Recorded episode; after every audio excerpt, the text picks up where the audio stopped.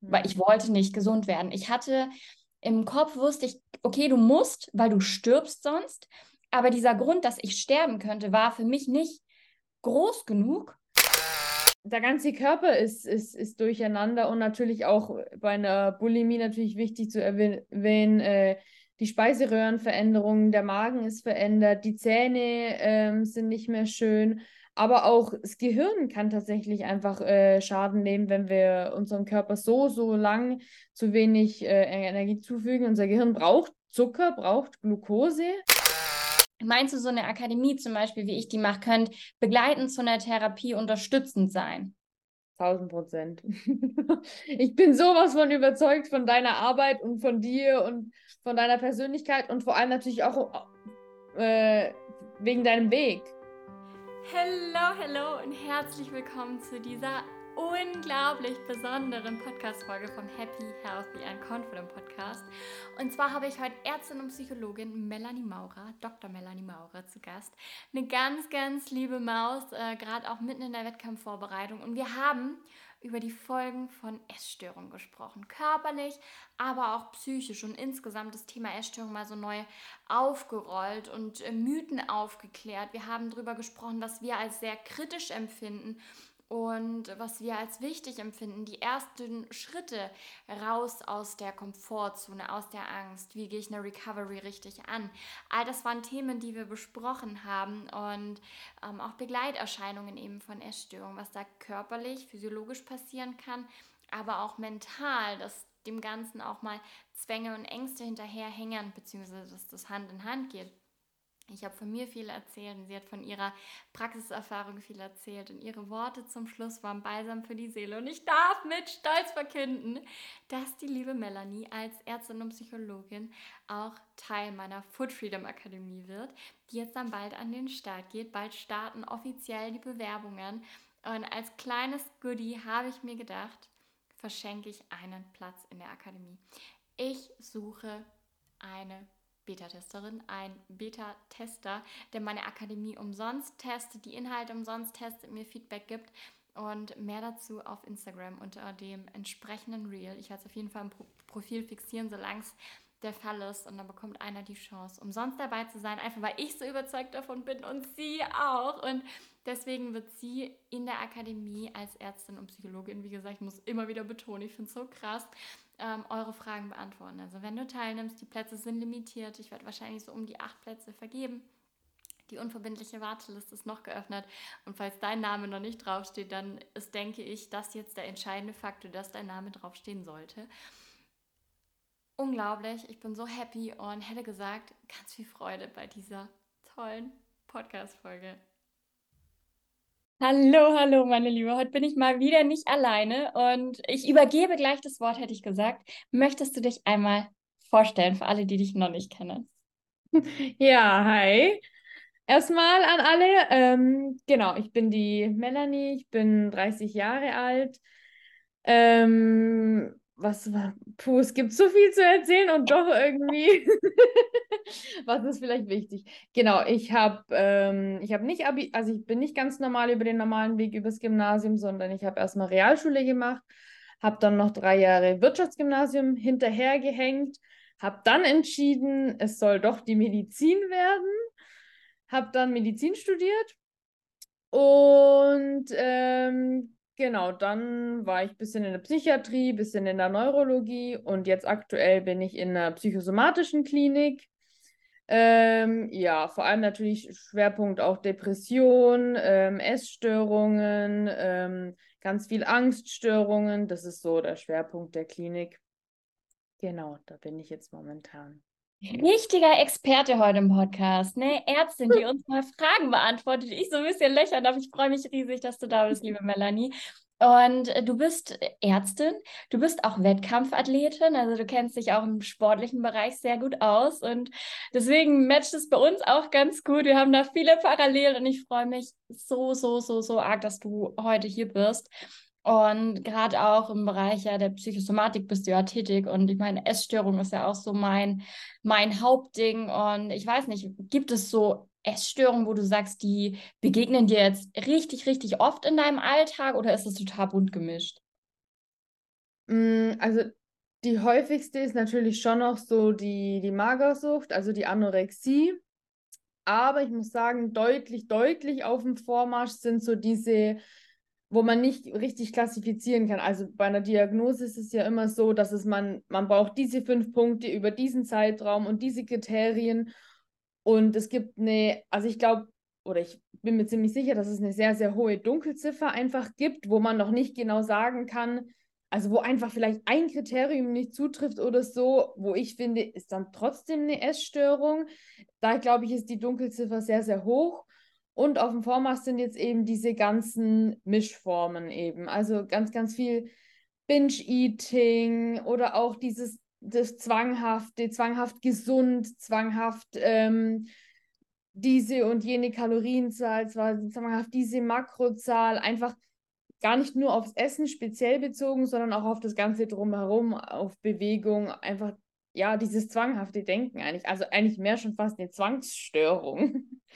Ja, ja. das finde ich auch total. Und ähm, das geht ja oftmals Hand in Hand. Also meistens hat man ja nicht nur eine Essstörung in Anführungszeichen, sondern gerade auch so Angststörungen, Persönlichkeitsstörungen, ähm, Zwänge, ja. selbstverletzendes Verhalten, Persönlichkeitsstörungen. Da kommt ja oft so mit äh, viel dazu. Und alle, die jetzt den Podcast hören und sagen, sie haben gar keine Ahnung von verschiedenen Essstörungsarten, ich habe mal eine Folge aufgenommen, ähm, einen Blogartikel geschrieben.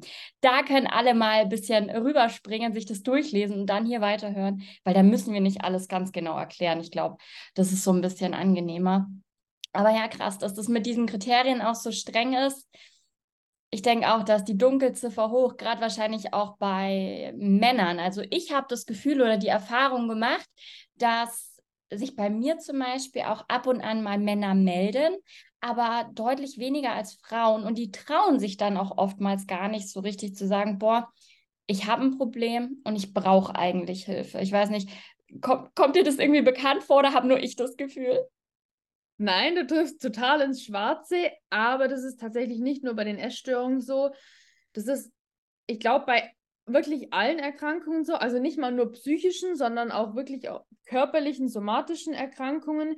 Männer gehen einfach weniger oft und weniger schnell zum Arzt. Das ist immer noch in den Männern verankert. Ein Mann, ein Mann muss stark sein, ein Mann darf keine Schwäche zeigen und so weiter und so fort.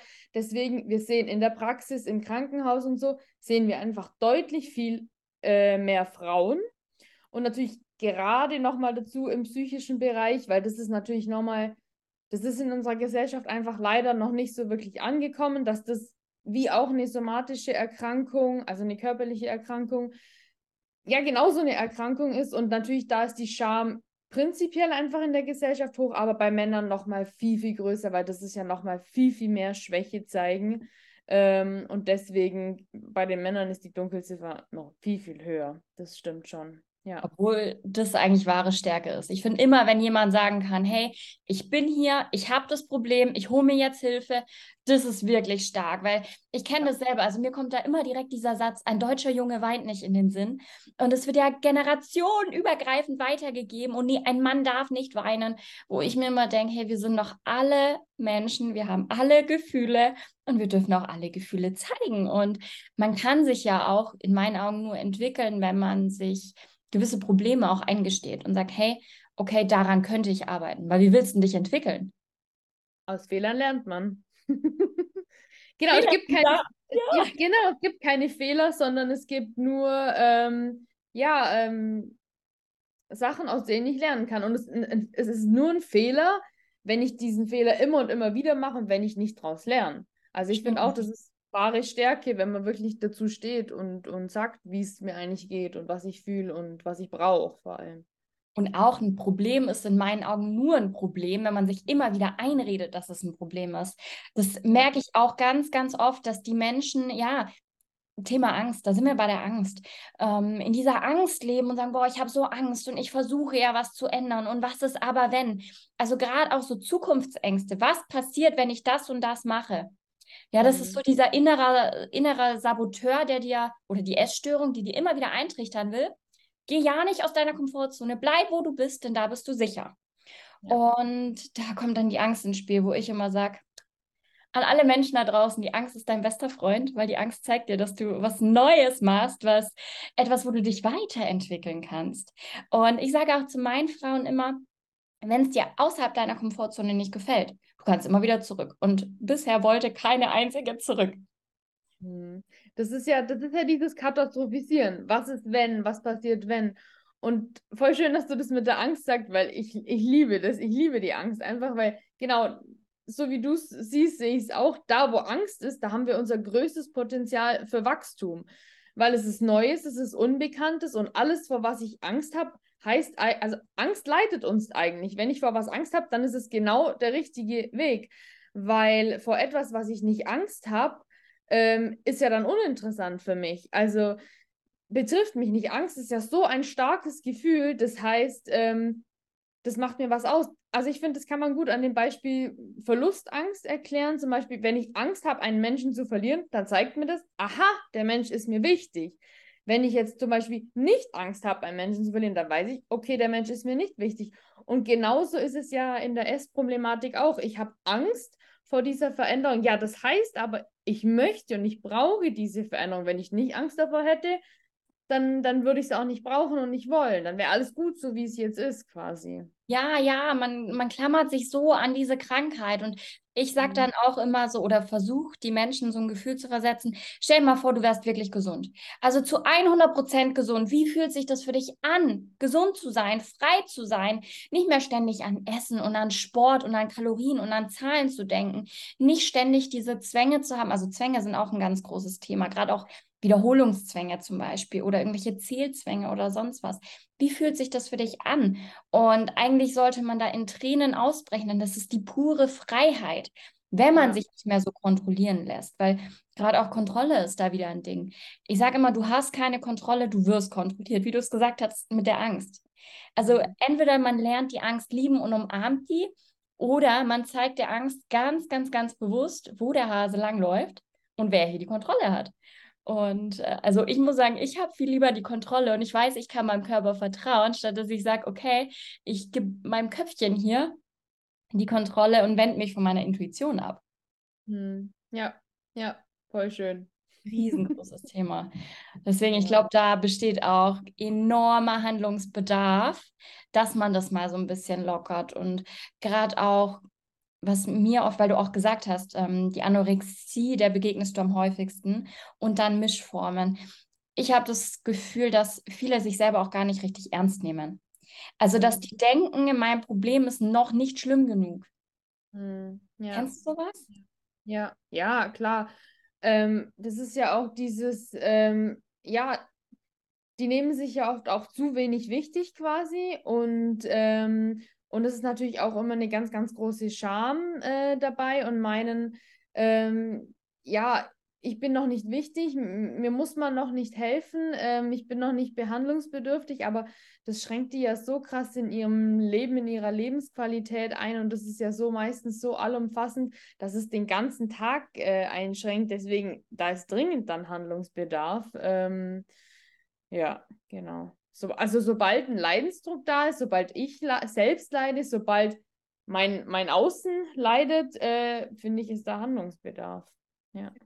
ja, das ist so wichtig, dass man sich da ernst nimmt. Und gerade auch Essanfälle sind da so ein Ding. Ich habe da auch oft das Gefühl, es wird so arg unter den Tisch gekehrt, dass man abends dann auf dem Sofa hockt, jeden Abend vermutlich noch, und so ein gewisser Gewohnheitshunger auch entsteht. Man haut sich nicht nur ähm, ein, zwei, drei Reihen Schokolade rein oder isst auch mal die ganze Tafel, sondern es kommt wirklich täglich vor, dass man sich äh, vollstopft im Endeffekt und dann auch noch schlecht fühlt. Und auch das ist so ein Punkt, äh, wie gesagt, ich, ich höre das so oft, dass das einfach so ein bisschen weggeschoben wird. Statt dass man da schon ansetzt, das mhm. ernst nimmt und erkennt, okay, ich habe da ein Problem und ich könnte es eigentlich viel leichter haben, weil Essen genießen ist viel mehr wert als das Stopfen, das Kompensieren, aber auch Heißhunger auf physiologischer Ebene. Also es sind ja nicht immer nur emotionale Gründe. Ja, ja. Ja, und ähm, so, jetzt habe ich, jetzt ich schon den ersten äh, Prep-Blackout. Man muss dazu sagen, die liebe Melanie ist auf Wettkampfvorbereitung. Richtig cool. Wir haben uns gerade schon kurz unterhalten. Aber ich habe gesagt, ich bin auch immer selber so ein bisschen wischiwaschi und überall. Also meine Zuhörerschaft ist das gewohnt. Aber ich habe die Rückmeldung bekommen, dass es anscheinend sehr professionell alles scheint und alles sehr toll ist hier. Deswegen brauchen wir uns gar keine Gedanken machen. Ja, das ist so, du sagst so viel und dann macht in meinem Kopf so, oh, dazu muss ich was sagen. Und ding, ding, ding, ding, ding. Und dann zum Schluss habe ich zehn Sachen auf meiner Liste und dann weiß ich dann gar, plötzlich dann gar nichts mehr. Also wir waren beim äh, Thema Fressattacken und ähm, das ist ja auch nicht nur so das, das, ach, schau mal. ja, bei den Aber Essern, alles gut, alles gut. Die, ich hatte gerade so was Gutes, was ich unbedingt loswerden muss. Ähm, es kommt bestimmt zwischendrin nochmal. Dann haust du es einfach raus. Fall mir ans Wort. Kein Problem. Ja. Aber ehrlich, ich kenne das. Ich habe dann auch immer, bei mir kommt so viel, weil ich mhm. auch so viel zu sagen habe. Wahnsinn, ja. warum ich jetzt eine Akademie mache mit einem Workbook und Video-Teaching, mhm. wo ich dann mir auch ständig immer noch denke, boah, Lina, das gehört noch mit rein und das musst du noch mit rein und das noch und das noch und das noch. Und jetzt platzt im Endeffekt aus allen Nähten, ne? weil ich alle möglichen Bereiche aufgefasst habe. Das ist, also ich kenne das ganz gut. Ja. Aber ja. ja. Du sagst ja, ähm, die nehmen sich nicht wichtig genug oder sagen, ihr Problem ist noch nicht zu, zu schlimm genug, aber gerade wenn ich ja früh anfange, wenn ich das schon quasi im, im Keim ersticke, dann ist es ja so viel, viel leichter, weil es ist ja so, ähm, das hast du ja bestimmt auch schon gehört und wirst du wahrscheinlich auch hundertmal erzählen. Im Gehirn, das sind lauter Pfade und Wege. Und wenn ich einen Weg einmal gehe durch ein hohes Gras, dann ist da noch kein Weg, sondern ich habe dann erstmal dieses Gras minimal platt getreten. Wenn ich diesen Weg 100 Jahre lang immer laufe, dann wird es irgendwann zur Autobahn. Mhm. So, jetzt wird es natürlich viel schwerer, als so eine Autobahn zu zerstören ähm, und einen neuen Trampelpfad zu machen, zu einer Autobahn zu machen, als diesen kleinen Weg da im Gras äh, kaputt zu machen. Deswegen ist es viel, viel einfacher und viel, viel besser, sowas ja frühzeitig zu beenden, weil wenn ich zehn Jahre lang Fressattacken habe, dann ähm, das zu verändern, dann ist es ja oftmals nicht mehr die Ursprungsursache, also angenommen, die Ursprungsursache war, ähm, ich habe Fressattacken, weil ich prinzipiell zu wenig esse, ganz einfach, dann ist es nach zehn Jahren wahrscheinlich nicht mehr die Ursache, sondern nach zehn Jahren ist es einfach die Gewohnheit. Es ist einfach so, ich habe Fressattacken, Punkt. Das ist meine Identität. Ja. Und wenn ich das frühzeitig beende, ähm, ist es natürlich deutlich einfacher. Zwei Punkte. Das mit dem Identifizieren. Ich sage auch immer, du bist nicht deine Essstörung, du bist nicht deine Erkrankung. Sag doch nicht immer, ich habe und ich bin und ich muss und es ist so, weil. Nein, es ist nicht so, weil ich bin Lina, du bist Melanie, mehr nicht. Und mhm. wenn wir ein Problem haben, dann gehen wir das an. Und wie du das gesagt hast, es entstehen ja im Gehirn auch neuronale Verknüpfungen. Und irgendwann springt unser Autopilot immer an und es ist eine Gewohnheit, die entsteht, eine Routine, der wir immer und immer wieder nachgehen. Und ich erkläre das auch immer so mit so einer unendlich weiten Schneelandschaft. Und du hast da einen Weg und den gehst du immer wieder und das ist dein Essanfall, dein Essanfall. Du kompensierst und kompensierst und kompensierst. Und jetzt sagst du irgendwann, okay, ich möchte einen neuen Weg einschlagen und jetzt musst du dich aber durch den Schnee kämpfen. Das ist nicht leicht. Den ersten Schritt zu machen, der ist nicht leicht und mit viel Angst verbunden. Das ist ganz normal. Aber umso öfter du diesen Trampelpfad gehst, umso fester wird die Straße. Ja. Und man muss aus seiner Komfortzone umzuwachsen. Und ich sage auch immer, wenn du nicht gesund werden möchtest, wenn du die Krankheit festhalten möchtest, dann wirst du auch nicht gesund. Weil ich kenne ja. das von mir selber. Ich war auch in Kliniken und Therapie. Ich hatte nicht das Glück, dass ich so tolle Therapeuten hatte. Ich hatte eine sehr gute Therapeutin, eine super gute Tanztherapeutin. Ähm, mhm. Aber da war bei mir auch immer das Ding, ich wollte nicht. Ich saß vor den armen Therapeuten und habe die angeschwiegen, mhm. weil ich wollte nicht gesund werden. Ich hatte im Kopf wusste ich, okay, du musst, weil du stirbst sonst. Aber dieser Grund, dass ich sterben könnte, war für mich nicht groß genug, zu sagen, okay, ich werde jetzt gesund, weil ich dachte mir immer, wenn ich sterbe, dann sterbe ich halt dünn. Also total absurd eigentlich. Und bis ich da mit meiner Gefühlswelt in Kontakt treten konnte und wirklich für mich begreifen konnte, okay, ich brauche diese Essstörung nicht, weil ich muss mich nicht unsichtbar machen, um gesehen zu werden. Und mein eigentliches Problem war zum Beispiel, dass ich mich super stark nach Liebe gesehnt habe. Ja, und bis ich das erkannt habe, hat es lang gedauert. Und ich sehe das auch bei anderen immer wieder. Man sucht so im Außen. Diese mhm. Anerkennung von außen, Liebe von außen, irgendwas, sucht man im Außen und das muss man für, für sich halt in, in meinen Augen rausfinden. Was ist das, was ich wirklich brauche? Mein tiefes Bedürfnis, das ich stillen möchte durch die Essstörung. Das ist ganz oft ein Ding. Und wenn man das rausgefunden hat, kann man damit arbeiten. Und mein Freund zum Beispiel hat zu mir damals das gesagt und da ist bei mir so der Groschen gefallen. Ich dachte mir, mein Gott, bist du blöd. Er hat nach einem, ich hatte einen Rückfall, einen Essbrechrückfall und da meinte er zu mir, du musst dich nicht vor mir entschuldigen, sondern vor dir selber und red dir doch nicht immer ein, dass du eine Bulimie hast. Sag doch einfach mal, du hast keine Essstörung mehr, du bist essstörungsfrei. Hm. Wow. Und und immer, ja, wirklich stark, weil er hat mit dem gar, gar keine Berührpunkte, weißt ähm, ah, der ist so empathisch, das ist krass. Also hat mich da wirklich in eine sehr gute Richtung damals geführt. Und immer, wenn es bei mir dann den Schalter umgelegt hat und ich kurz davor war, einen Rückfall zu haben, dachte ich mir, nein, ich lasse mich nicht kontrollieren von dieser Bulimie. Ja. Lass mich da nicht kontrollieren. Und so ist bei mir auch dieses gesund, fit und essstörungsfrei entstanden. Weil und das ist ja auch ja, es ist ja auch völlig okay, mal einen Rückfall zu haben. Es heißt ja nicht, ich muss nicht von heute auf morgen ähm, fressanfallfrei oder zwangsfrei oder so werden. Das ist utopisch, das ist nicht möglich. Das ist ja wieder dieses Perfektsein wollen. Ja. Ich will entweder, ich will das perfekt machen können und das, das ist nicht möglich. Ich glaube, also ich kenne keine einzige Geschichte, wo das von heute auf morgen einfach aufgehört hat. Aber die Abstände werden irgendwann größer und dann hast du vielleicht einmal im Jahr einen Rückfall oder so und das ist ja schon ähm, wahnsinnig. Und ähm, ja, also deswegen, kein Mensch ist perfekt und Rückfälle sind okay. Und genau wie du gesagt hast, das fängt im Kopf an. Heilung fängt erst im Kopf an und ähm, selbst wenn ich kann noch so viel machen, die Mama, die, der Papa, die Geschwister, die Therapeuten können alle auf, auf mich einreden, aber wenn, wenn ich das für mich nicht erkannt habe, wenn ich für mich nicht gesund sein will, wenn ich mich mit dieser Krankheit identifizieren möchte, wenn das alles ist, was ich habe manchmal, ähm, dann hilft leider gar nichts. Da muss wirklich dieser Klickmoment kommen, es muss irgendwas passieren, dass ich erkenne, ich möchte es nicht mehr, ich möchte endlich mein Leben anfangen zu leben und zu genießen. So schön gesagt. Und ja, das ist so wichtig. Und auch Perfektionismus ist da das Beispiel. Das überträgt sich ja nicht nur jetzt auf die Essstörung, nur, ich sage immer nur, ich meine nicht nur so, sondern ähm, ihr wisst, wie ich meine. Es ist ja dann auch oft mal in der Schule oder sonst was. Und ich habe das bei mir auch ganz oft, dass Frauen utopische Erfolge erzielen, wo ich mir denke, boah, du bist jetzt hier, du warst auch schon in Kliniken und keine Ahnung was, jetzt bist du drei Monate da und hattest keinen einzigen Bulimie-Rückfall. Wo ich mir denke, das ist, das ist unglaublich, das ist unglaublich und du kannst so stolz sein. Und viele wollen dann aber immer, so war ich auch, besser, schneller, höher, weiter, alles jetzt sofort und wie ich kann in neun Monaten noch nicht meinen Traumkörper dann erreicht haben und bin noch in der Recovery, weißt solche Sachen. Ja, das ist ja. ganz normal und ich sage auch immer, ähm, du möchtest doch was Nachhaltiges.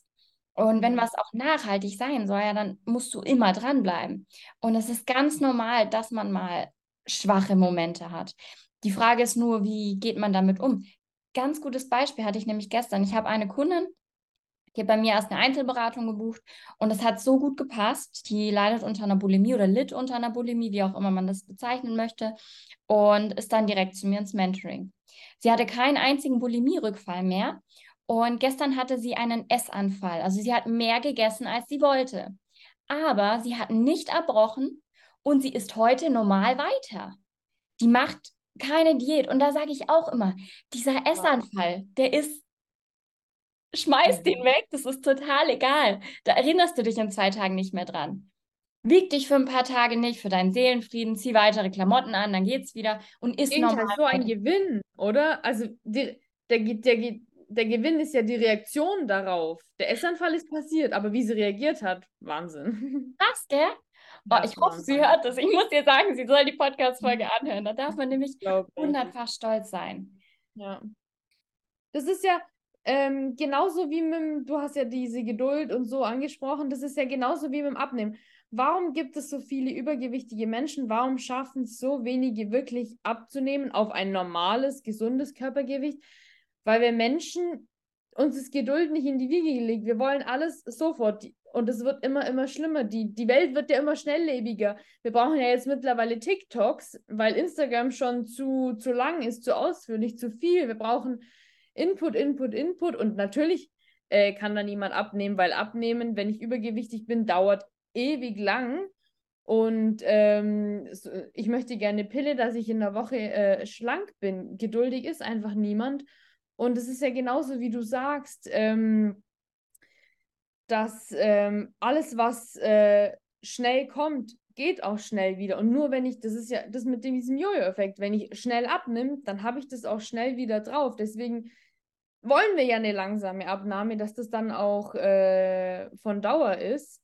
Und ähm, ja, das ist, ähm, das ist ja dieses auch ähm, langfristige und kurzfristige Belohnung, so ein bisschen, was ja beim Abnehmen einfach am allerschlimmsten ist quasi. Ähm, entscheide ich mich jetzt für die kurzfristige Belohnung, die Schokolade, die gibt mir vielleicht eine Sekunde diesen Serotonin-Dopaminausstoß äh, im Gehirn. Ja, gut, aber wenn ich quasi darauf verzichte, dann habe ich diesen langfristigen Erfolg, dass ich mich vielleicht endlich in meinem Körper wohlfühle. Und die meisten Menschen entscheiden sich halt für eine kurzfristige Belohnung, weil die langfristige Belohnung, die sehe ich ja in diesem Moment, wo ich auf die Schokolade verzicht habe, nicht, sondern die sehe ich vielleicht erst in neun Monaten. Das ist wie mit äh, dieser, dieser Marshmallow-Test mit den Kindern. Ich glaube, das war ein Marshmallow. Ja, das sage ich. Eier. Ja, ja. Ähm, und ich mhm. muss sagen, ich entscheide mich auch manchmal für die kurzfristige Belohnung, ja, denn ich verzichte auf nichts. Und das machst du auch. Das ist ganz normal.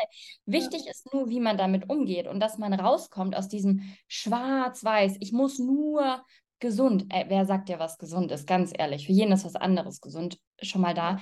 Und man darf also seine Mitte finden. Und ich habe auch gedacht, nach meinen Essstörungen, nach meinem Kindheitstrauma und keine Ahnung was. Ich schaffe es nie, meinen Körper zu akzeptieren. Ich schaffe es nie, intuitiv zu essen. Aber an der Stelle ist mir nochmal so wichtig zu betonen, dass jeder alles schaffen kann. Egal wie lange man schon irgendwelche Leiden hat, man muss halt nur anfangen. Man muss mhm. sich trauen, da durchzugehen und was zu verändern. Und was ich auch total schade finde, weil du auch ähm, TikToks angesprochen hast und diese schnelllebige Welt es wird einem so viel versprochen und die Menschen stecken sich körperliche Ziele, die sind ja schön und gut, die darf man auch haben. Aber wenn man nicht gesund ist und Gesundheit nicht an erster Stelle ist und man immer nur guckt, oh ja, welches High-Protein-Süßstoffrezept kann ich als nächstes machen? Wie spare ich am allermeisten Kalorien? Dann habe ich Hormonprobleme, mache noch intermittierendes Fasten. Ja, Brustmahlzeit, deine Periode bekommst du nicht mehr. Weißt? Ja. Das ja. ist so ja. schade und äh, gerade auch TikTok ich lade meine Reels von Instagram immer auf TikTok hoch. Ich komme mit TikTok gar nicht zurecht. Ich mag sowas gar nicht. Und ich verstehe gar nicht, warum die Menschen sich so betäuben wollen. Aber auch das ist eine Art zu kompensieren. Also man kompensiert ja wieder irgendwie ein Bedürfnis, das man eigentlich hat. Und man fängt an, das Problem auf der Ebene des Problems zu lösen, statt mal zu gucken, was ja. ist denn eigentlich mein Bedürfnis und wie ja. gehe ich damit um. Genau. So, und um jetzt nochmal auf das Thema Essstörung auch zurückzukommen und nicht zu weit abzudriften, welche, also es würde mich mal brennend interessieren, wie du das so siehst, welche ja körperlichen und auch mentalen Folgen ähm, begegnest du am häufigsten im Zusammenhang mit Essstörungen? Also hast du da irgendwie was festgestellt, wo du sagst, das tritt häufig gemeinsam auf oder auch oft als Folge? Also wenn du das so fragst, dann, dann, dann ploppt bei mir so die Alarmglocken. Das ist dieser soziale Rückzug eigentlich vor allem. Dieses ähm, kleines, schüchternes, ähm, dünnes Mädchen wahrscheinlich, das sich zurückzieht, das keinen Kontakt mehr nach außen will, weil sie es schämt, weil ähm, sie nur in ihrem, in ihrer sicheren Umgebung quasi ihre, ihre Zwänge ausleben kann, äh, sich sicher fühlt, in, in ihrer gefühlten Komfortzone ist äh, denke ich, das ist so vor allem das, das, das Stichwort. Das ist eigentlich so das, ja auch das Schlimmste irgendwie, was er dann nochmal äh, zusätzlich krank macht irgendwie, ähm, wenn die sich dann so sozial isolieren und so abkapseln. Oh, da ähm, habe ich Flashbacks. Mhm, mhm, ja, ja. es. Ja, ich habe auch alleine in meinem Zimmer gegessen, nicht mal mehr mit der Familie. Schule mhm. war gar nicht mehr. Freunde, ich wollte von niemandem mhm. was hören. Ich war dann teilweise auch super egoistisch. Also im Endeffekt habe nur ich ja. mein Essen und meinen Körper gezählt. Ich, ja, ja. Wir, wir hatten nicht viel Geld zum Beispiel zu Hause. Wenn wir essen waren, habe ich gegessen, zu Hause noch mehr gegessen und erbrochen. Und mhm. heute schäme ich mich dafür. Und mhm. auch Essen irgendwie stehlen und horten, Essanfälle haben, lauter so Dinge und auch, wie du sagst, Scham. Gerade auch am ähm, Thema mit, mit der Rumination oder Essen und dann Essen wieder hochwürgen. Essen kauen und Essen ausspucken. Ähm, das sind ja oftmals auch so Dinge, die gern totgeschwiegen werden. Und auch körperlich, da begegnest du wahrscheinlich auch so einigen Symptomen, die da auftreten, oder? Ja, klar, wie du vorhin auch schon angesprochen hast, äh, der Periodenverlust natürlich und äh, der ist ja bedingt durch einfach ein komplettes hormonelles Ungleichgewicht. Äh, das ist, das geht ja, das geht ja nicht nur um die ähm, äh, männlichen und weiblichen Hormone wie Östrogen, Testosteron, Progesteron und so, genau, sondern auch um die Schilddrüse, ähm, aber auch Hungersättigungshormon, Leptin, Grelin. Der ganze Körper ist, ist, ist durcheinander und natürlich auch bei einer Bulimie natürlich wichtig zu erwähnen, äh, die Speiseröhrenveränderungen, der Magen ist verändert, die Zähne ähm, sind nicht mehr schön, aber auch das Gehirn kann tatsächlich einfach äh, Schaden nehmen, wenn wir unserem Körper so, so lang zu wenig äh, Energie zufügen. Unser Gehirn braucht Zucker, braucht Glucose. Ähm, das, das kann wirklich nachweislich auch Schäden äh, nehmen äh, und gerade oft fang, fängt es ja in einem relativ jungen Alter an. Das heißt, das Gehirn kann sich manchmal gar nicht richtig entwickeln oder die Mädchen wachsen auch nicht genügend. Äh, die, die weiblichen Geschlechtsorgane sind gar nicht richtig entwickelt, einfach weil ich meinem Körper viel zu wenig ähm, Nahrung gebe. Das ist echt krass und auch äh, Thema Osteoporose, wenn ja. man so lange äh, ja. Östrogenmangel ja. hat und auch weil du das mit dem, äh, mit dem Gehirn angesprochen hast, das ist un also viele unterschätzen das, gerade auch was beim Essen und Brechen auch passiert. Gerade ähm, ja Bauchspeicheldrüse aus, wird ja auch Insulin produziert oder wenn was in den Körper reinkommt oder wenn man ständig nur Volumen isst, der Körper mhm. weiß ja irgendwann, ja, gell, mhm. der Körper mhm. weiß ja gar nicht mehr, was, was will die eigentlich von mir und viele denken, wenn ich jetzt möglichst viel Salat esse und mein Bauch möglichst immer voll ist, dann kann ich mhm. meinen Körper austricksen, aber nee, kann man nicht mhm. und man wird davon auch körperliche Folgen haben. Ja, genau, beim Erbrechen, unser Körper ist nicht dafür gemacht, dass die Nahrung den anderen Weg geht. Unser Körper ist dafür gemacht, dass die Nahrung nach unten geht. Ja. Und genauso das Thema Verdauungsbeschwerden, Blähungen, Durchfall, Verstopfungen, das ist eine massive Belastung für den Darm. Ob ich zu wenig esse, aber auch ob ich zu viel esse, was ich vermengen esse, äh, Diabetes, Insulinresistenz äh, und so weiter. Ich kann mir damit wirklich meinen, meinen ganzen Körper ähm, kaputt äh, schießen. Auch die Nebennieren. Natürlich, Thema. alles. Ja, auch die Nebennieren sind ein Thema. Gerade wenn man dann so viel im Stress lebt mhm. und die Nebenniere dann auch irgendwann mal sagst, ja gut, du, ciao, Kakao. Mhm. Äh, das war's, du bist jetzt dauerhaft erschöpft und müde und platt. Und man muss dazu sagen, gerade auch das Hormonsystem, wenn es der Schilddrüse nicht gut geht, geht es meistens dem Rest des Körpers auch nicht gut. Also es zieht ja so viel mit sich.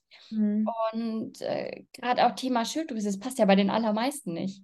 Es ist mhm. echt, es ist echt erschreckend. Es ist echt erschreckend. Aber wie du sagst, zu viel Nahrung ist nicht gut, zu wenig ist auch nicht gut. Erbrechen ist gleich schon fünfmal nicht gut. Oder Abführmittelmissbrauch ist auch so ein Ding. Mhm. Tablettenmissbrauch insgesamt auch mit, ähm, mit den Essstörungen, was da ganz oft kommt, was bei mir zum Beispiel auch war, war ähm, irgendwelche Drogen, die man missbraucht, Alkohol, den man missbraucht, selbstverletzendes Verhalten. Das sind ja mhm. lauter selbstzerstörerische Dinge, die man macht um ja. wieder auf eine Ebene zu kompensieren, die wieder ja. was mit dem Körper macht. Ja. Was wir jetzt noch nicht angesprochen haben, sind, sage ich mal, die weniger schlimmen Dinge wie Haarausfall, ähm, Nägel und so, diese ganzen Sachen, die Luxusprodukte für, für den Körper sind. Äh, aber das ist natürlich auch schrecklich für, für, für eine Frau, für ein junges Mädchen, wenn sie plötzlich merkt, sie hat gar keine Haare mehr oder eben ganz, ganz schlechte Haut. Ähm, ja. Ich finde auch, und was mir da auch ein bisschen sauer aufstößt, oft sind diese Recovery Coaches auf Instagram zum Beispiel, die dann predigen, du musst jetzt jeden Tag fünf Schokoriegel und zehn Döner essen gefühlt, wo ich mir denke, nein, äh, warum soll ich dem Mädchen, weil das passiert häufig auch, habe ich auch schon öfter mal gehört, miterlebt, keine Ahnung ja. was, ähm, dass Menschen von der Anorexie in eine Binge-Eating-Störung rutschen oder in eine Bulimie. So war es bei mir auch. Ja. Äh, so war es mhm. bei mir auch. Und deswegen finde ich, ist es so wichtig, dass man sich schon mit der Nahrung auseinandersetzt und ja. weiß, was tut mir gut und wie mhm. finde ich meine Mitte, um auf ja. nichts zu verzichten, keine Food Rules zu haben, keine Regeln und ähm, diesem Extremhunger, den man zum Beispiel auch gerne erstmal hat, standhalten zu können, damit ja. umgehen zu können und dann eine gesunde Beziehung zum Essen entwickelt. Und ein gesundes Essverhalten ist für mich persönlich eine gesunde Beziehung zum Essen, keine Verbote zum Beispiel, aber auch qualitativ hochwertige, gute Nahrung. Also, dass ich jetzt äh, auch nicht nur, also ich soll nicht nur Scheiße essen, sage ich, aber auch nicht nur komplett den ganzen Tag Brokkoli. Ja, ja, ja. Und dass das, vor allem, dass das Essen nicht so eine krass hohe Wichtigkeit hat. Es ist nicht das Wichtigste im Leben, es ist nicht das Wichtigste am Tag. Es dreht sich nicht mein ganzer Tag nur ums Essen. Das war bei mir also, auch schlimm. Bei mir, ja. wenn ich gegessen habe, und ich habe das auf andere projiziert, ganz extrem, lange mhm. nach, also ich habe das gar nicht mitbekommen, das, äh, oh, Essen musste immer perfekt sein. Also erstens, Essen musste ja. perfekt schmecken. Und wir waren im Urlaub und da haben wir einen Burger gegessen und der Burger, meiner war ein bisschen schärfer und der von meinem Freund hat besser geschmeckt. Ich habe eine Fresse gezogen. Der ganze mhm. Abend war am Arsch, weil ich nur maulig ja. war, weil dieser Burger nicht perfekt war. Ganz typisch. Und ja. auch wenn Musik dann zu laut ist, die Leute zu laut reden, irgendjemand schmatzt oder mit dem Besteck kn knirscht, ähm, mhm. wenn das Essen zu kalt geworden ist, wenn das Eis geschmolzen ist, sind ja mhm. verschwendete Kalorien. Ganz großer Punkt. Ja, genau. Wenn ich dann schon mal was esse, wenn ich mir dann schon mal was erlaube, Gönnen. dann muss es ja auch perfekt sein. Und wenn eben, da dieses Wort verschwendete Kalorien, äh, ja, genau. Und, ähm, und, das ja, und auch schon, wie du das erzählt hast, das ist ja so unnormal. Also, und das ist ja auch so surreal. Wie oft im Leben passiert es mir, dass ich mal was esse, was mir nicht so schmeckt. Selbst wenn ich nie, also gerade klar, wenn ich auswärts gehe, passiert es einem super leicht. Aber selbst wenn ich zu Hause, angenommen, ich würde jeden Tag zu Hause essen und kochen, dann kann auch kann ich mir auch mal was versauen. Ich kann mal zu viel Salz reingekippt haben. Der Brokkoli kann mal schlecht sein äh, und so weiter. Das ist halt so. Deswegen kann ich ja dann nicht einfach immer das, das ganze Essen wegwerfen. Dann esse ich es halt einfach und dann ist halt die Mahlzeit mal nicht so befriedigend. Da wird, dafür wird die nächste wieder geil. Und deswegen Essen ist eigentlich eine Nebensache. Natürlich die schönste Nebensache der Welt. und Essen soll ja auch Spaß machen, aber nach dem Essen ist das Essen vorbei und wir widmen uns wieder anderen Dingen und äh, kreisen nicht schon wieder, was gibt es dann als nächstes? Mhm. Oder war es perfekt genug? Ja, und das konnte ich zum Beispiel dann auch nicht, dass man mal probiert oder so, so zwischendrin was essen. Und ich persönlich bin auch ein Freund davon zu sagen, okay, man hat geregelte Mahlzeiten und geregelte also ja. wenn dann schon einen normalen Snack und isst jetzt nicht die ganze Zeit, das ist auch nicht gesund in meinen Augen. Und ja. ich finde auch, man sollte, ähm, gerade wenn man hormonelle Probleme hat, auch gucken, dass ich jetzt zwischendrin nicht nur einen Apfel esse, dass mein mhm. Blutzuckerspiegel dann übelst den Crash kriegt, ich noch ja. Heißhunger bekomme und dann einen Fressanfall bekomme, sondern dass mhm. man wirklich darauf achtet, okay, ich habe vielleicht noch eine Fettquelle dabei, eine Proteinquelle dabei.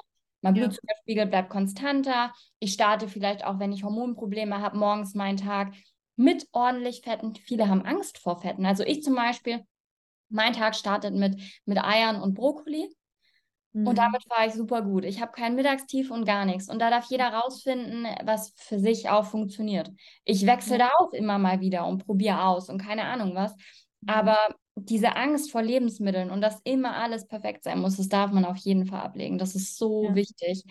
Ähm, auch dieses Zelebrieren, das hatte ich auch schon öfter mal. Da hatte ich eine Dame bei mir, der ihr Abendessen war, in zehn vers verschiedenen Schüsseln aufgeteilt und die hat gegessen zwei Stunden lang oder so gefühlt. Also wirklich ewig saß die und hat das zelebriert.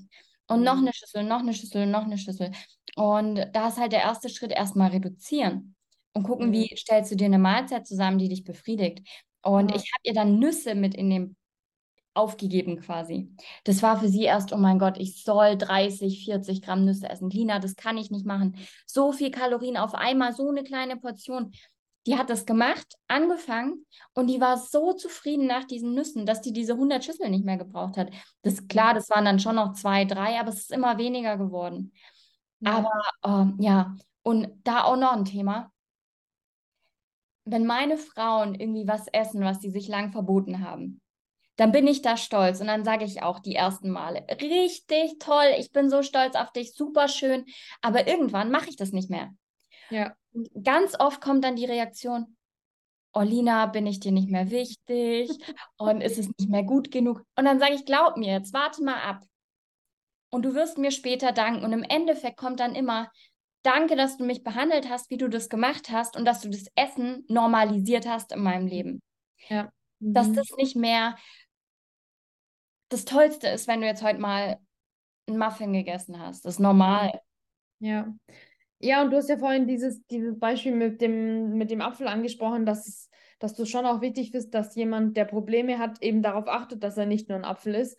Und da ist ja auch wieder wichtig zu sagen, jemand, der jetzt noch nie Probleme mit dem Essen oder mit seinem Essverhalten hatte, für den ist es äh, wahrscheinlich gar kein Problem, einfach mal zwischendrin irgendwo einen Biss zu nehmen oder ähm, einen Apfel zu essen oder so. Aber jemand, der Probleme hat, ich glaube auch, man ist nie zu 100% geheilt, sondern man lernt ja damit umzugehen und ich lerne meine Strategien, dass es mich nicht mehr belastet sozusagen. Und ich brauche so Strategien, ich brauche so Strategien, okay, ich sollte vielleicht nicht nur einen Apfel essen, sondern esse vielleicht noch ein paar Nüsse dazu und äh, vielleicht äh, noch einen Joghurt oder so. Ähm, und ganz, ganz wichtig zu sagen ist ja noch, dass es super, super individuell ist. Also etwas, was für mich funktioniert, muss für dich noch lange nicht funktionieren. Und wenn für mich funktioniert, ich nehme jetzt heute einen Biss Schokolade, das befriedigt mich, nur diesen einen Biss. Du sagst, nee, ich mag nicht nur einen Biss. Ich esse zum Beispiel jeden Abend, also das wäre jetzt ein Beispiel, ich esse jeden Abend einen Biss, das wäre super für mich. Und du sagst, nee, ich möchte einmal in der Woche quasi diese sieben Bisse der Woche und dann ist es für mich okay. Also es gibt nicht so diesen Fahrplan. Du musst jeden Tag aber dann diesen Kinderriegel essen oder so, weil du musst dir ja was einbauen, was, damit du siehst, es gibt keine Verbote. Ähm, nee, ich mache das, wie es mir passt und hm. Es ist einfach ein Ausprobieren, das ist ein langer, langer Weg ähm, und gucken, was für mich funktioniert. Und das heißt auch nicht, dass das jetzt für mich funktioniert, dass das für mich in drei Jahren noch funktioniert. Vielleicht ist es dann äh, die ganze Tafel auf einmal und dann einen Monat lang keine mehr oder so. Ja, oh, da kann ich auch immer so Geschichten erzählen. Das ist so interessant, weil ich finde auch, äh, 0815 funktioniert nicht. Das sage ich auch immer klipp und klar. Ähm, man muss was finden, was für dich passt. Und manche zum Beispiel, die brauchen noch einen groben oder einen festen Fahrplan erstmal, dass die Struktur haben und wissen, okay, ich esse jetzt so und so und so und so. Und wir finden dann zum intuitiven Essen, weil das sollte in meinen Augen immer das Ziel sein. Ja bei Menschen, die keine Wettkampfsportler sind. Das ist was anderes. Aber ähm, ich kenne das dann auch, dass die Mädels dann oft Ängste äußern, von wegen, ja, Lina, was ist, wenn ich zu wenig esse? Dann sage ich immer, du, du darfst dich daran trauen. Und wenn du jetzt heute mal 200 Kalorien weniger gegessen hast als gestern, mein Gott, du wirst an dem anderen Tag mal 300 Kalorien mehr essen als heute. Das ist komplett egal. Weil ich ja. zum Beispiel, ich esse mittlerweile intuitiv. Ich habe jetzt, äh, ich habe ja einen Unfall gehabt und ich konnte erst mal eine Zeit lang gar nicht essen. Ich hatte auch gar keine Lust zu essen. Ich habe mhm. manchmal, ja, Kuchen habe ich dann gern gegessen in der Zeit, weil der schön weich war. Ja, und da hast du dir auch keinen Kopf gemacht. Oh, ich habe jetzt, ich habe jetzt kein Gemüse gegessen oder ich habe jetzt kein, ich habe nur Zucker in mich geschafft, ich habe kein Protein gegessen. Ähm, da war das halt einfach mal der Kuchen und der Körper hat dann gesagt, er hat jetzt Bock auf Kuchen und dann hast du vielleicht wieder eine Woche Bock auf deinen Brokkoli, weil ja. dann hat dein Körper dann genug von diesem Zucker. Also das war wirklich Körper. Ja, der, der Körper reguliert es schon. Und wenn ich am Abend irgendwo äh, auf einem Fest eingeladen bin und da dann über die Stränge geschlagen habe, dann reguliert sich das oft, dass ich am nächsten Tag weniger Hunger habe. Und selbst wenn nicht, dann habe ich es vielleicht einfach gebraucht, weil ich die ganze Nacht durchgetanzt habe. Also mhm. Da darf man sich dann auch nicht verrückt machen, wo man dann denkt, ja, am nächsten Tag, da muss ich jetzt aber weniger Hunger haben. Das ist ähm, das Schlimmste. Genau, vielleicht, vielleicht hast du es gebraucht. Dann entstehen nämlich Diät-Binge-Spiralen. Dann hockt man Ja. da drin, oh, ich habe jetzt zu viel gegessen, jetzt muss ich einsparen. Dann bekommt man wieder mehr Hunger, dann hat man einen Essanfall, oh, ich muss jetzt einsparen. Und schon hockst du neben Salat. Und ich Ja. denke mir, ich habe halt dann manchmal ja bei Opa zwei Stücke Kuchen gegessen, wenn man auch mal im Urlaub bei Opa ist und dann passiert einem so ein Mist. Ähm, ich habe aber dann irgendwann auch so Bock auf Brokkoli gehabt. Ich habe mir dann wirklich Brokkoli geko ko äh, gekocht, den ganz klein gemacht und gematscht und den dann mit meinen Kartoffeln gegessen und hinterher noch einen Proteinpudding. Ich kann keine Proteinpuddings mehr sehen jetzt heute. Ähm, mein Brokkoli geht immer noch. Aber ja, ähm, auch ich sage immer, du darfst dir die bedingungslose Erlaubnis geben, auch wenn du mit Essanfällen zu kämpfen hast, immer alles zu essen. Denn wenn es keine verbotene Frucht mehr ist und wenn du weißt, ich darf jetzt heute, wenn ich Bock habe, diese Nussschnecke essen und das Schokocroissant essen, und darf das morgen immer noch, dann kommt man gar nicht erst in diesen, ich muss jetzt unbedingt Stopfenstrudel rein. Ja. Dann weißt du, ich darf heute und wenn ich morgen wieder will, darf ich morgen wieder. Und Ja. wenn man Kind jetzt sagt, du darfst den ganzen Tag Schokolade essen, das Kind würde auch nicht dann irgendwann äh, kommen und sagen, ich will noch mehr Schokolade. Hm. Ja. Ja. Ja. Eigentlich ganz verboten easy. Alle, ja, alles verboten ist äh, super spannend. Ei- eigentlich ist es in der Theorie ist es so leicht, aber in der Umsetzung so, so schwierig. Mhm. Und ich glaube auch, dass es ganz viel, oder habe ich auch wieder die Erfahrung gemacht, und so war ich selber auch, die Menschen denken zu viel.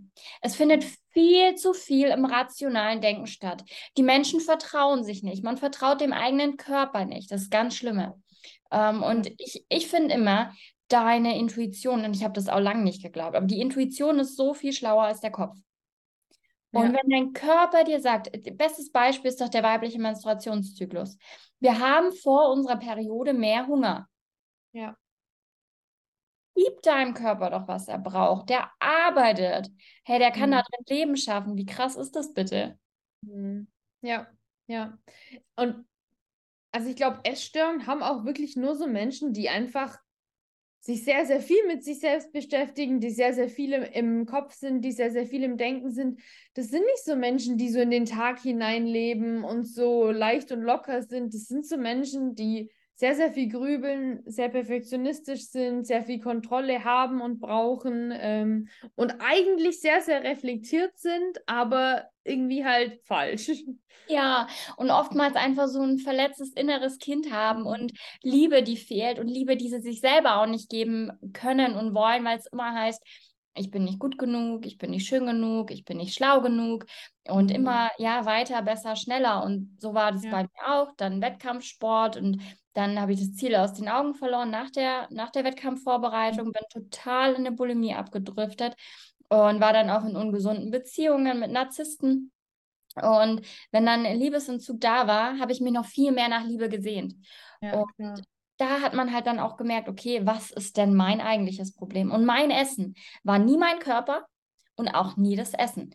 Denn im Endeffekt ist dein Körper dein bester Freund und dein Körper ist der aller, aller einzige, der niemals gegen dich ist. Hm. Und das Da will ich am liebsten allen so einprügeln, weißt? Ich will am Ja. liebsten alle nehmen und sagen, boah, das Leben ist so schön und bitte leg diese Scheuklappen endlich ab. Schau mal nach links und nach rechts und hör auf, dich zu vergleichen. Schau nicht nach links und rechts, um dich zu vergleichen, sondern um zu sehen, wie schön das Leben ist. Hm. Da fällt mir der Satz ein, äh, wenn Hunger nicht das Problem ist, ist Mhm. Essen nicht die Lösung. Und es trifft halt wahrscheinlich bei deinen Frauen und meinen Patienten so oft ähm, direkt ins Schwarze. Und das muss man sich einfach nur mal, ja, wieso sollte ich mit Essen irgendwelche Probleme lösen können? Essen ist nur Essen. Es hat nicht mehr Bedeutung. Ich wünsche, ich hätte dich als Therapeutin gehabt. Oh mein Gott.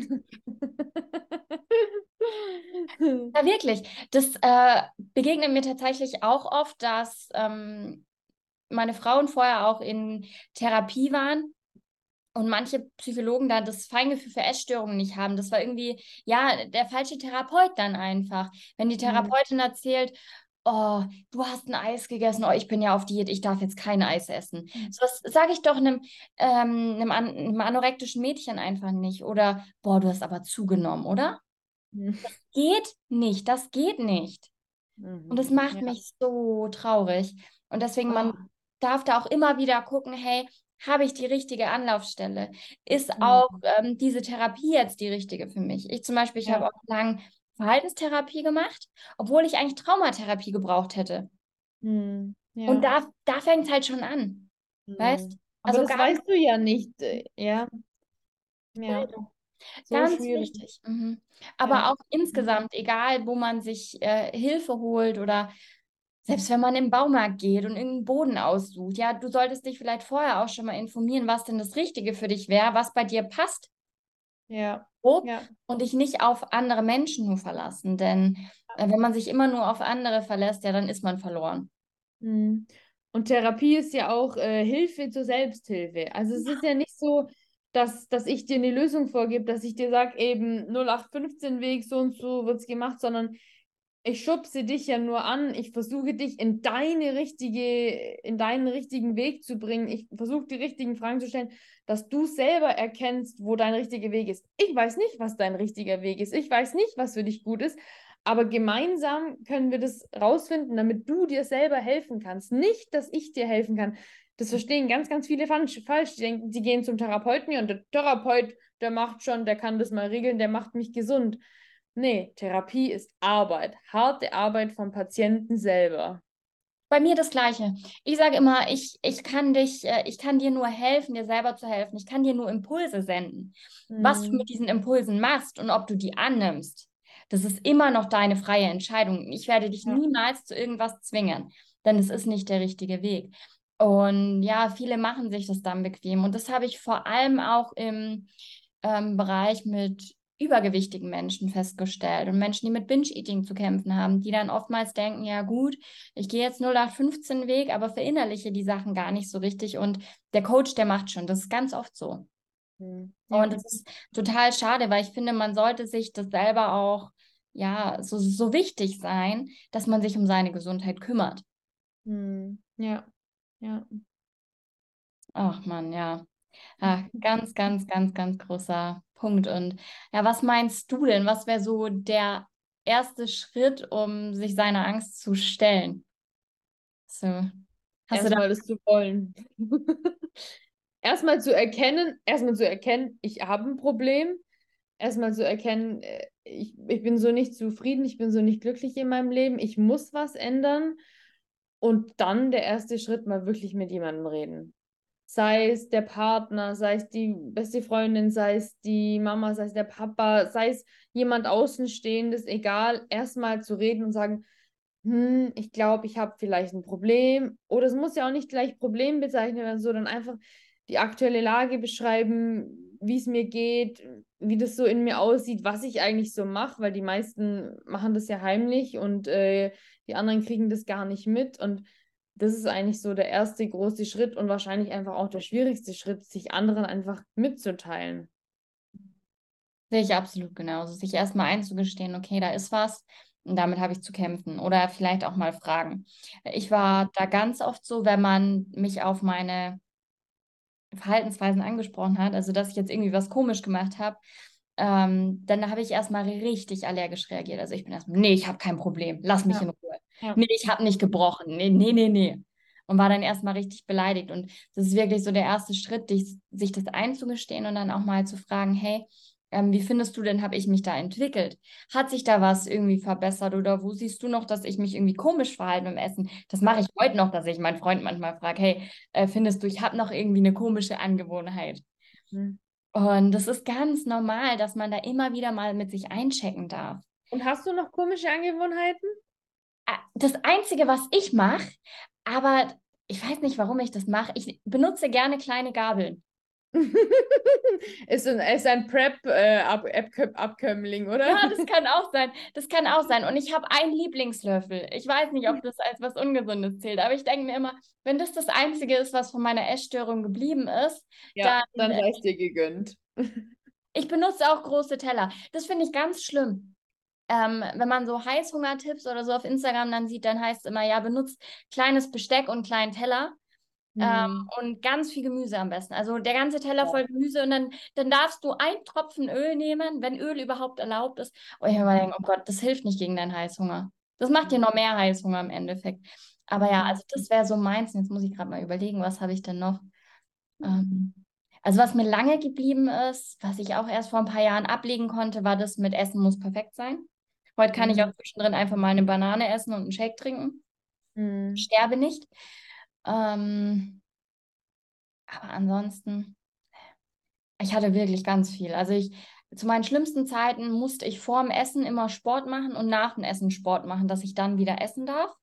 Wahnsinn. Mhm. Äh, ja, total komisch. Also ich habe ganz, ganz viele komische Sachen gemacht und mhm. auch wie andere essen. Es war mir ganz wichtig, dass alles perfekt ist. Wenn man zusammen gefrühstückt hat, es durfte nicht zu laut sein, es durfte nicht zu hektisch sein. Wenn jemand beim Essen aufgestanden ist, hat mich das verrückt gemacht. Das ging mhm. gar nicht. Also ich habe alle tyrannisiert im Endeffekt. Deswegen mhm. sage ich auch immer, eine Essstörung ist so ein bisschen ein Ego-Ding auch irgendwo. Das meine ich, das meine ich gar nicht abwertend. Aber genau, ich würde gar nicht sagen egoistisch, weil das hört sich, äh, ist auch in meinen Augen falsch, sondern eher egozentrisch. Also ja. Zentrum ist ja äh, die Mitte quasi und das heißt, ich drehe mich um mich selber. Mir geht so schlecht, ich bin so mit mir selbst beschäftigt ich habe gar keine Kapazität mehr für andere. Das heißt, ich drehe mich nur um mich selber und nur um meine eigenen Probleme. Das ist ja von diesem Menschen absolut nicht böse gemeint, aber er hat einfach keine, keine Möglichkeiten, sich mit anderen zu beschäftigen. Ähm, ja, weil er so krass mit sich selbst und seinen eigenen Problemen und Gedanken beschäftigt ist, dass er eben egozentrisch nur um sich selber kreist. Das hast du richtig schön gesagt. Also das behalte ich mir auch bei. Ich dachte mir wie schreibt man das am besten irgendwie so um oder erklärt es, ohne dass es so abwertend klingt. Mhm. Aber ja, stimmt, egozentrisch. Und auch da kann ich zum Beispiel wieder aus Erfahrung sprechen. Nach meiner Anorexie bin ich ja zum Wettkampfsport gekommen. Der hat mir das Leben gerettet damals, kann man so sagen, nach der Klinik. Und ja. das war aber wieder nur ich im Fokus. Ich habe meinen ganzen Tag im Spiegel angeguckt. Und mhm. nach der Wettkampfvorbereitung war mein Ziel weg und ich habe mich wieder verändert, war da aber wieder so bei mir, dass ich diese Bulimie entwickelt habe, um irgendwie zu essen, aber es auch wieder loszuwerden. Und habe mich dann immer weiter gekreist und habe dann Dinge mhm. gemacht, auf die ich absolut nicht stolz bin. Wollte mich ja dann auch ähm, vorbereiten, also ich wollte eigentlich als Wellnessathletin dann starten, mhm. bis ich gemerkt habe, okay, mein Körper schiebt mir jetzt einen Riegel vor und das wünsche ich keinem. Mhm. Ich habe ja mit 19 eine Perimyokarditis bekommen also eine mhm. Herzmuskelentzündung und durch die Anorexie habe ich Wasser am Herz gehabt, das wieder gekommen ist sogar durch mein extremes Verhalten. Und dann hatte ich zweimal fast einen Herzinfarkt mit 19. Dann hatte ich zweimal eine Urosepsis, eine Blutvergiftung über die Niere, weil die nicht mehr filtert. Die eine. Mhm. Dann habe ich eine Schilddrüsendiagnose, also Hashimoto. Damit bin ich sieben Jahre lang rumgelaufen, bis ich gecheckt habe, meine Blutwerte zu lesen und dann verstanden habe, dass ich total falsch eingestellt war auch. Auch das ist mhm. so ein Punkt. Ähm, ja, Hormone eh komplett durcheinander. Also das ist echt, das wünsche ich gar niemandem. Deswegen ist mir diese Folge auch so wichtig, dass mal eine Ärztin auch erzählt, was, also vielen Dank da an der Stelle auch, was denn alles ähm, mit dem einhergehen kann. Und nicht nur diese körperlichen Sachen sind ja da. Und es ist mir zum Beispiel auch erst im Nachhinein aufgefallen, gerade auch so Sachen wie ähm, eine posttraumatische Belastungsstörung ging bei mir ja vor. Ja aufgrund ähm, meiner Kindheit. Dann kam bei mir aber relativ früh schon die Diagnose Borderline-Persönlichkeitsstörung, wovon ich persönlich gar nichts halte, weil ich nicht finde, dass ich eine Borderlinerin bin. Aber auch das ist dann wieder der nächste Punkt, auch bei Depressionen. Ich finde, man sollte aufhören, sich so sehr zu labeln. Also zu ja. sagen, ich habe das, ich bin das und mehr geht mhm. nicht. Ja. Das ist ein ganz wichtiger Punkt. Und dann kann man, wie du auch sagst, mit den Essstörungen, kann man lernen, damit umzugehen. Ja, und das ist ja das Problem bei diesen ganzen Folgeerkrankungen, wo du jetzt beschrieben hast. Die meisten sind ja nicht, äh, sind ja irreversibel. Also die meisten Sachen, die Hashimoto, die, die trägst du jetzt wahrscheinlich einfach leider dein Leben lang mit dir rum. Diese Anfälligkeit der Niere, diese Anfälligkeit des Herzens, die hast du dir jetzt einfach antrainiert, so blöd es klingt, und hast dich damit versaut quasi. Und es wird einfach nicht mehr, nicht mehr weggehen. Und nur sag ich mal, nur wegen so einer scheiß Essstörung. Und dazu noch Morbus Crohn. Da ein Problem habe ich auch noch. Aber mhm. ähm, ich zum Beispiel, ich bin mittlerweile medikamentenfrei komplett. Hätte ich nie gedacht. Also wirklich, das war auch ein langer und steiniger Weg. Aber mhm. das ähm, funktioniert und deswegen ist mir zum Beispiel auch die Ganzheitlichkeit so wichtig. Wie dir wahrscheinlich ja. auch. Also du schaust ja auch nicht nur, wie geht die Essstörung weg, sondern wie passt der Rest auch. Das Sportverhalten ja. sollte gesund sein, der Kopf sollte klar sein. Gesundheitlich ja. sollte man auf einem guten Stand sein. Und das ist so wichtig, dass man das auch weitergibt. Also wie du auch sagst, das sind einfach Folgen. Und solange ich auch lange drunter gelitten habe, waren zum Beispiel meine Brüste. Ich habe keine mhm. großen Brüste. Ich habe nicht viel Brust und es hat mich ganz, ganz lange so arg in meinem Selbstwert ge gekränkt, dass ich schon früh gesagt habe, ich werde mir auf jeden Fall mal die Brüste machen lassen. Ja. Heute bin ich so stark, dass ich sage, hey, ist mir scheißegal, wie viel Brust ich habe. Ich bin so dankbar und finde mich schön, so wie ich bin. Mhm. Und ja. auch das ist ein Prozess, aber ja, auch sowas nimmt einem die Essstörung. Ja, ja, genau. Mhm. Hast du noch irgendwas, was du loswerden möchtest? Irgendwie abschließende Worte vielleicht noch? Ich glaube, wir könnten noch so lange reden. noch ewig. Ja, also eben wichtig ist einfach kommuniziert mit den Menschen, die, die ihr liebt, die euch lieben, die für euch da sind. Sagt, wie ihr euch fühlt, sagt, was euch belastet, sagt, was euch bedrückt. Ähm, kommt aus eurem Schneckenhaus, aus eurer Komfortzone raus. Wenn ihr nicht mit einem euch nahestehenden Menschen ähm, reden könnt, kommt zur Lina. Ähm, ja, sucht euch jemanden, der euch helfen kann, äh, der sich damit auskennt. Ähm, es gibt auch ganz viele so, so Notruf-Hotlines oder so. Äh, traut euch, er erkennt euer Problem an, gesteht es euch ein und vor allem eben auch nehmt euch und euer Problem wichtig genug. Und wenn ihr darunter leidet oder wenn euer Umfeld darunter leidet, dann ist wirklich der Handlungsbedarf da ähm, und äh, nehmt es ernst, weil, wie gesagt, frühzeitig ist immer besser als äh, es kann irgendwann ja auch zu spät sein. Ja, ja. ja. Essstörungen ja. sind ja, soweit ich das im Kopf habe, die äh, psychischen Erkrankungen mit der höchsten Mortalitätsrate. Ja. Also man kann an einer Essstörung sterben. Ich sage auch immer, du kannst daran sterben. Ich kommuniziere das auch total offen, weil das wichtig ist, dass man sich das mal bewusst macht. Du kannst mhm. sterben, unter der Erde liegen, gar nicht mehr da sein, für immer schlafen. Und mir war das damals auch nicht so bewusst. Es war so, pff, mhm. ja, tot, ja. Und, ähm, und das muss nicht sein. Das ist so richtig schön. Oh, nee, freut mich. Freut mich, dass wir mhm. da auch so auf einer Wellenlänge ähm, schwimmen. Schön. Und ja, lasst unbedingt Bewertungen da und sagt uns mal Bescheid, ob die liebe Melanie nochmal zu Gast kommen soll. Du darfst auf jeden Fall immer wieder kommen. Ich fand es total cool. Ich freue mich voll, dass ich kommen durfte. Danke für die liebe Einleitung und einfach für deine ganze Positivität. Oh, so, so, so, so gerne. Was meinst du denn jetzt? Abschließend noch eine Frage von mir. Meinst du, so eine Akademie zum Beispiel, wie ich die mache, könnte begleitend zu einer Therapie unterstützend sein? 1000 Prozent. ich bin sowas von überzeugt von deiner Arbeit und von dir und von deiner Persönlichkeit und vor allem natürlich auch äh, wegen deinem Weg.